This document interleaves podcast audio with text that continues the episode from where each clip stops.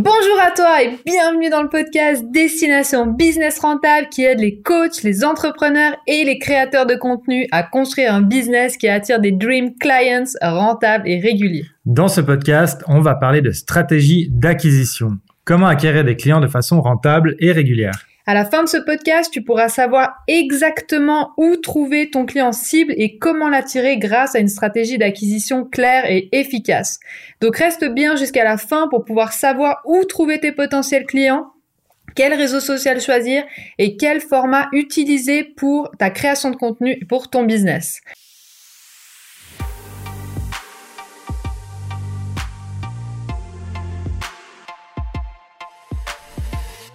Dans un précédent podcast, le numéro 15, on a parlé de comment créer une offre irrésistible que tes potentiels clients vont s'arracher. L'objectif était de faire résonner celle-ci profondément avec eux et je te recommande évidemment d'aller la voir, d'aller voir ce podcast parce que c'est vraiment une thématique essentielle pour un business rentable. Exactement.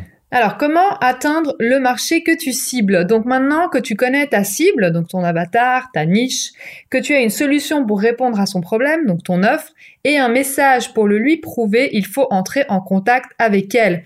Si tu n'as pas encore défini clairement ta cible, donc ton persona, ton avatar, je te propose d'aller voir le podcast ou d'écouter le podcast numéro 13 ou que tu n'as pas travaillé ni clarifié ton message, je te conseille aussi d'aller voir le podcast numéro 14 parce que ça te servira à communiquer en une ou deux lignes ce que tu offres exactement. Et ça, c'est vraiment des composantes essentielles pour une acquisition de clients rapide. Tu nous as fait un vrai petit plan d'action. Euh, exactement. Pour le mois, là, dis donc.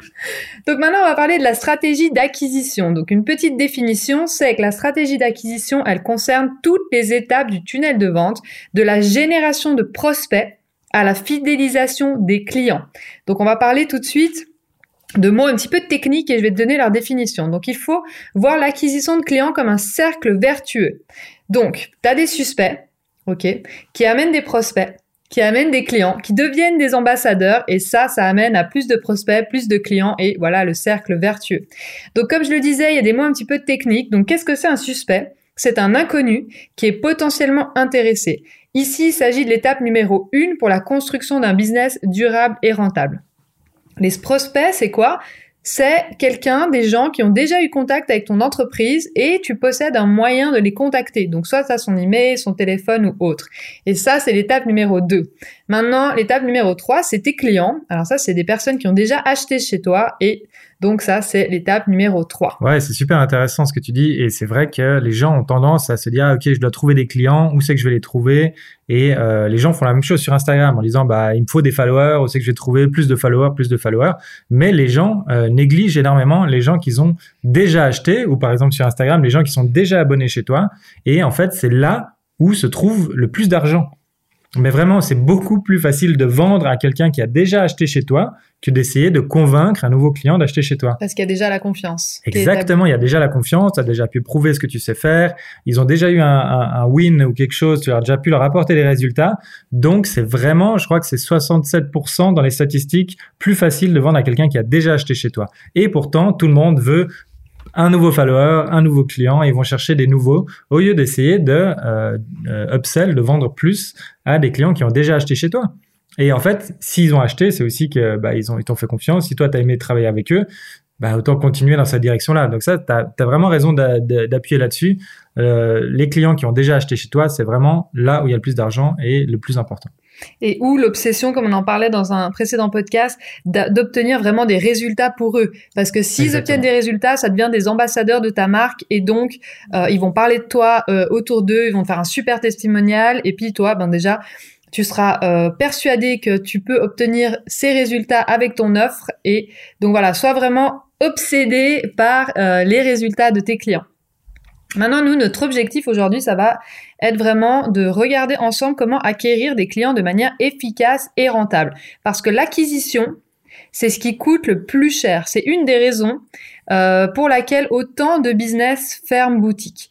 Et peut-être c'est parce qu'ils ont peur de parler d'argent, ils ont peur de parler de chiffres. En tout cas, c'est une des raisons qu'on voit souvent. Et donc, ils ne prennent pas le temps de créer une vraie stratégie d'acquisition.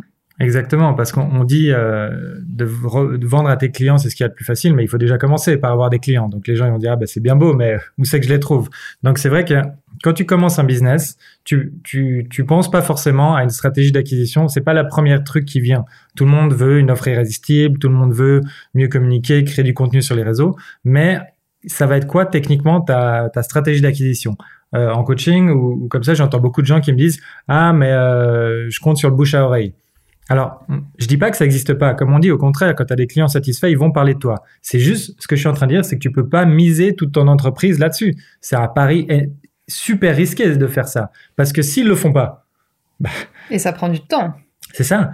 Et il y a une possibilité qu'ils le font pas. Les gens courent pas dans les rues à recommander des trucs aux autres, tu vois. Alors ça arrive certainement. Et si tu as une stratégie, ça marche très bien. Mais c'est le mot vraiment stratégie. Il faut que ce soit euh, mis en place. Il faut que les gens ont, comment dire bénéficié de quelque chose ou ils gagnent quelque chose de, de te recommander. Faut, il y a des trucs, ça marche vraiment très bien. Demander des reviews, demander des testimoniaux en échange, je sais pas, d'un pourcentage, d'un discount, d'un bonus ou quelque chose comme ça. Donc si c'est dans ta stratégie, non, c'est extraordinairement efficace, mais il faut que ça fasse partie d'une stratégie. Tu peux pas attendre que les gens, euh, de leur plein gré, vont euh, commencer à crier euh, que ton business est génial sur tous les toits.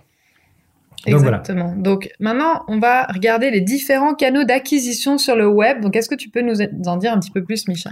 Bien sûr. Alors les différents canaux d'acquisition, bah, y a, on entend souvent parler du SEO, donc Search Engine Optimization. C'est un nom barbare pour dire tout simplement d'être trouvable dans Google. Enfin, il y a d'autres c'est le terme générique, mais en général, aujourd'hui, tout le monde utilise Google. Euh, il y a encore d'autres moteurs de recherche, mais c'est d'être facilement trouvable sur les moteurs de recherche. Donc, référencement naturel. Donc, le référencement naturel, exactement. On dit, euh, tout le monde cherche à trouver des clients, mais c'est beaucoup plus facile de faire en sorte que les clients puissent te trouver facilement. Après, il y a le SM, donc c'est le référencement payant. C'est euh, euh, le, le, le, payer en fait genre Ad, AdSense sur euh, Google, Google Ads et d'être référencé. Vous voyez, quand vous tapez dans Google, vous avez les premières références qui sont ads, références les annonces, qui génèrent aussi pas mal de trafic, mais il faut aussi se placer sur les bons mots-clés. faut connaître justement euh, comment l'utiliser, mais c'est aussi un moyen très efficace. Ensuite, il y a les réseaux sociaux, bien sûr.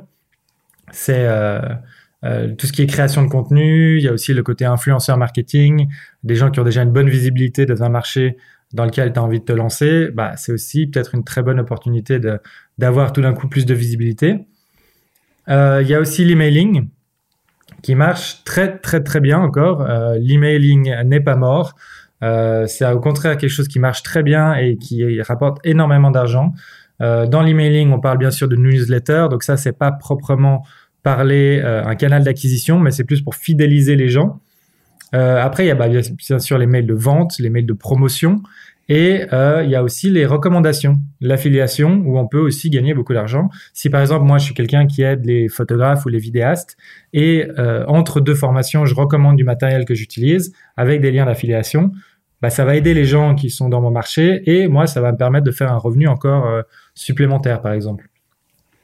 Et euh, il y a le content marketing en général, donc tout ce qui est article, voilà, article de blog, ça, ça aide pour le référencement SEO, euh, photos, vidéos, ça peut être utilisé de plein de manières différentes. Euh, vraiment, le marketing de contenu est euh, beaucoup plus large que juste un article de blog. Je vous donne un exemple juste comme ça. Si vous êtes photographe ou si vous avez des produits physiques, euh, il y avait un tip que j'avais vu que je trouvais génial. Il y a des banques de données d'images gratuites comme Unsplash ou euh, Pexel ou des choses comme ça. Et c'est des gens qui euh, uploadent leurs photos là-dessus pour être utilisés par d'autres personnes.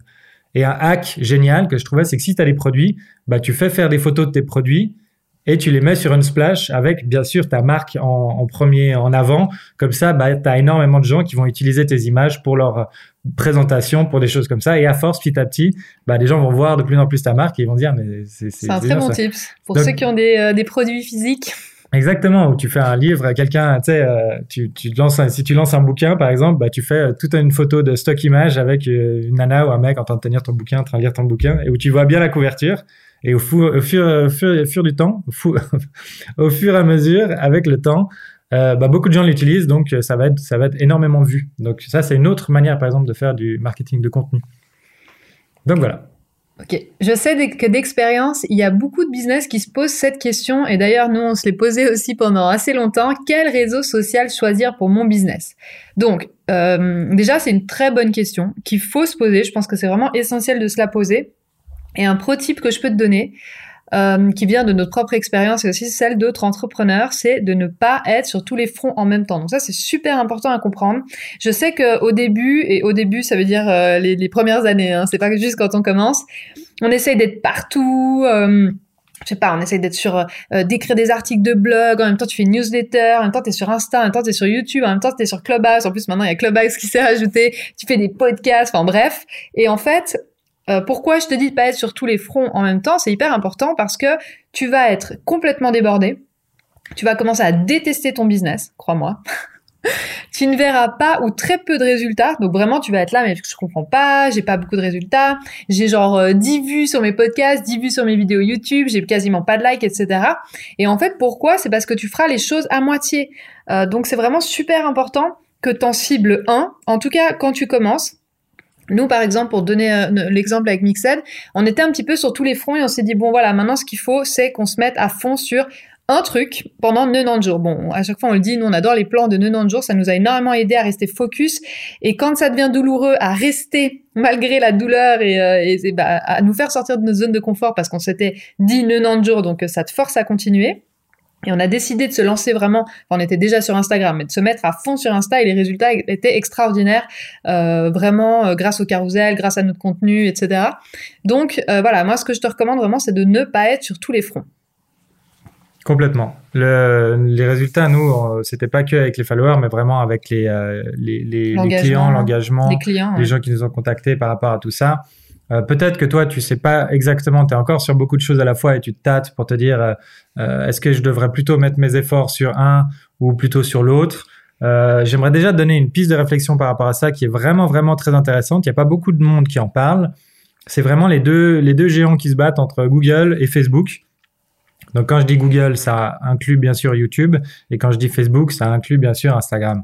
Et euh, la grosse différence, c'est qu'en fait, sur Google et YouTube, les gens vont proactivement chercher quelque chose. T'as qu'à regarder, il y a une barre de recherche et les gens recherchent quelque chose. Donc, ils vont dire euh, comment découper une pastèque, euh, comment faire des crêpes au sucre, et etc., etc. Autant sur YouTube, tu vas voir un tutoriel, et sur Facebook, bah, c'est plus les gens, ils vont voir bah, leurs amis, qu'est-ce qui se passe. C'est un peu plus divertissement, tu vois, par curiosité. C'est un peu, t'as pas le choix, quoi. Il y a des trucs qui arrivent sur ton mur et tu, tu cherches pas vraiment l'information, quoi. Exactement, c'est ça. Donc, donc voilà, c'est vraiment bien euh, important de se rendre compte de la différence entre les deux psychologies, parce que c'est peut-être les mêmes personnes, si on parle beaucoup d'avatars, mais les mêmes personnes se comportent différemment en fonction de différents réseaux sociaux. Donc, ça, c'est quelque chose à prendre en compte. Si tu as un produit, justement, qui est beaucoup recherché, justement comment faire des crêpes au sucre ou j'en sais rien, tu, tu, veux faire de la cuisine ou quelque chose comme ça, tu arrives à te placer. Tu sais que tes clients se posent souvent cette question-là parce que tu as l'expérience, tu l'as entendu. Tu sais que tu arrives à te placer euh, dans ces recherches-là et qu'il n'y a pas trop de concurrence. Fonce sur Google, YouTube, tu as vraiment beaucoup plus euh, d'avantages là-dedans. Pinterest aussi d'ailleurs, c'est... Euh, Pinterest aussi pour tout ce qui est recherche, déco, dès que tu veux de l'inspiration, euh, faire un mood board sur une Pinterest, ça va très vite et d'un coup tu peux très vite te placer, avoir un énormément de trafic avec euh, Pinterest. Et par contre sur Facebook et Instagram, tu vas me dire oui, mais dans ce cas-là, pourquoi c'est intéressant d'être sur Facebook et Instagram? Bah justement, parce que les gens ils sont là à errer un peu comme ça, à, regarder en l'air. Oh tiens, un machin qui me fait rire. qu'un truc intéressant passe. Un, truc intéressant passe. Donc en fait, ils te, ils te, ils te donnent clairement leur temps en te disant je suis, je suis ouvert, j'ai le temps, je suis libre de, de, découvrir de nouvelles choses. Et si tu arrives à justement être captivant, donc tu te bats sur un autre, sur un autre marché. Hein. Dans l'autre, c'est vraiment d'être devant les gens qui te recherchent. Et là, tu te bats pour leur attention. Et si tu arrives à être quelqu'un de captivant, je sais pas, soit avec de l'humour, soit avec des conseils pertinents, soit avec de l'inspiration. On en a parlé de créer du contenu comment créer du contenu justement pertinent. Si tu arrives à, c'est pour ça qu'on parle aussi de, de, parler la même langue que ton prospect, euh, de ses problèmes et tout ça, parce que s'il voit ça passer devant son dans son feed sur son téléphone ou sur son ordinateur, bah ça va l'arrêter. Il va dire ah je c'est vrai que j'ai ce problème depuis longtemps ou j'ai ça qui me tourne dans la tête, donc euh, donc c'est euh, c'est quelque chose qui pourrait être ultra ultra efficace pour toi. Et aussi avec Facebook et Instagram, il y a cette proximité que tu n'as pas avec euh, Google et YouTube, par exemple, c'est que direct, tu peux envoyer un, DM, un message privé à la personne, et ça, c'est vraiment une proximité, un lien que tu n'as pas sur YouTube. YouTube, oui, tu peux laisser des commentaires, mais tu peux pas contacter les gens. Et ça, c'est quelque chose aussi. Nous, c'est aussi une des raisons pourquoi on adore Instagram, c'est que tu peux vraiment créer du lien très fort. En fait, c'est vraiment cette proximité. C'est un très bon point, et c'est vrai que voilà, Facebook et Instagram sont beaucoup plus personnels en fait, et euh, tu peux contacter directement les personnes et commencer à échanger et engager sans avoir besoin de passer par euh, écris-moi un email ou je sais pas quoi. Et puis même, t'as pas vraiment les contacts forcément sur euh, sur Google ou Facebook. Exactement. Donc du coup vient la question quel format utiliser pour ton business? Donc il existe quatre types de formats. Il y a les vidéos, par exemple YouTube, il y a les audios, par exemple les podcasts, il y a les textes, par exemple les articles de blog, et il y a aussi tout ce qui est photo avec Instagram. Un tips pro que j'aimerais te donner, c'est avant de te lancer dans la création de contenu de ce type, demande-toi, et ça c'est vraiment super important, quel est l'objectif de cette création de contenu? Ok, pourquoi tu crées du contenu? Quel est le but de mon business? Quel message je veux faire passer Est-ce que ce format répond vraiment aux besoins de mon audience? D'accord? Ici, l'objectif, c'est d'éviter J'aimerais t'éviter de créer du contenu juste pour créer du contenu parce que ça va te faire perdre du temps, ça va te faire perdre de l'énergie, ça va te faire perdre du focus, enfin vraiment rien de très positif pour ton business et euh, pour euh, voilà ta rentabilité et pour enfin c'est mieux de travailler sur la stratégie de ton business, sur ton offre, vraiment aller en profondeur sur ton étude de marché, connaître ton avatar, discuter avec les gens etc que créer du contenu juste pour créer du contenu. Oui, tu risques de créer du contenu euh, à côté comme on dit qui résonne pas avec ton audience et tu vas tu vas sûrement t'épuiser, te décourager et, et, finir même peut-être par abandonner. Nous, on en a vu beaucoup euh, depuis, mais même, j'allais dire un an, mais même pas, en fait, quelques mois. Tu vois des gens qui se lancent, d'un coup, ils sont là partout, ils commandent tout et, et d'un coup, ils disparaissent. Tu les vois plus. D'ailleurs, euh, si vous nous écoutez, on pense fort à vous. Voilà, faut pas abandonner, faut, faut pas décourager, faut pas abandonner. Euh, moi, j'ai aussi des, des, des, gens dans mon entourage ou des gens dans les coachings qui sont là, ouais, j'hésite, je vais sûrement... Euh, j'hésite à reprendre un job ou machin. Alors je dis pas, je dis pas que c'est un échec. Hein. Je dis juste que bah c'est dommage en fait. Tu t'épuises souvent à changer de, à changer de niche, à changer de message, à changer ton site.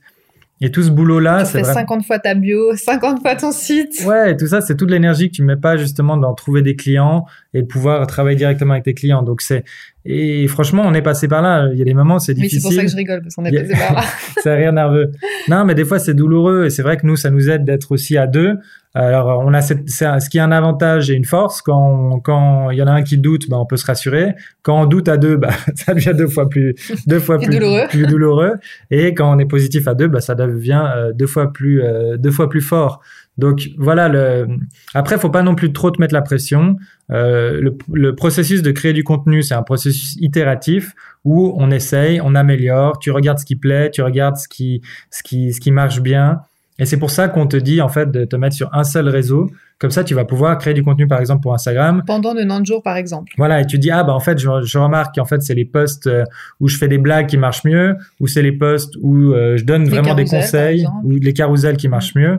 Tu peux regarder les likes, les les les insights les statistiques, voilà, et regarder vraiment ce qui marche le mieux et te dire, ah bah voilà, j'ai vu ce qui marchait bien, donc maintenant je vais pouvoir créer vraiment du contenu de ce type-là en, en volume, tu vois, de, créer plus de volume là-dedans. Donc voilà, c'est important vraiment euh, de pas non plus te mettre trop trop la pression et, et d'y aller quoi. et un conseil qui vaut de l'or, si euh, tu es pressé de créer du contenu et que tu es là en train de te dire non non mais là faut vraiment que je crée du contenu, allez go, faut que j'y aille, vaut mieux que tu euh, réfléchisses d'abord à quel genre de contenu je veux créer. Donc les questions que je t'ai posées avant, quel est l'objectif de cette création de contenu? Quel est le but? Quel est le message que je veux faire passer? Et vraiment creuser ça Regardez avec ton étude de marché qu'est-ce que mon audience veut vraiment et ensuite créer du contenu. Vraiment, éviter de créer du contenu pour rien. Et ça, c'est Amandine, la fonceuse, qui vous dit ça. Hein, parce qu'Amandine, son, son, son, mode par défaut, c'est de foncer et de créer ça. Donc, si elle, elle vous le dit, c'est vraiment qu'elle en a fait l'expérience et qu'il n'y a pas un chemin à côté, en fait. Elle, elle, elle, elle, vous dit ça par expérience. Je veux pas que tu te décourages, je veux pas que tu abandonnes, euh, je, veux, je veux vraiment que tu sois content, que tu sois content des résultats que tu as. Mais si tu crées du contenu à côté, tu, ça va faire un flop. Ouais, et tu vas Donc, vraiment je veux vraiment t'éviter. Ouais, exactement. Je veux vraiment t'éviter ça. Donc maintenant, la théorie c'est bien, la pratique c'est mieux. Le podcast touche à sa fin. Donc si tu es l'un de nos membres adorés de Destination Business Rentable Plus, avec qui on travaille ces concepts en profondeur, tu sais déjà que les exercices t'attendent sur la plateforme pour t'aider à savoir exactement où trouver ton client cible et comment l'attirer grâce à une stratégie d'acquisition clair et efficace. Tu vas adorer les exercices, là, ce podcast. Et si tu ne fais pas encore partie de nos membres, mais que tu aimerais travailler ces concepts, chaque semaine, on approfondit le podcast avec des fiches de travail sur une plateforme penser pour avoir un maximum de résultats. Alors fonce t'inscrire, le lien se trouve dans la description ci-dessous et je te donne le site, c'est destinationbusinessrentable.com. On espère vraiment que ce podcast t'a plu et on te dit à la semaine prochaine. À la semaine prochaine. Bye bye. Bye bye.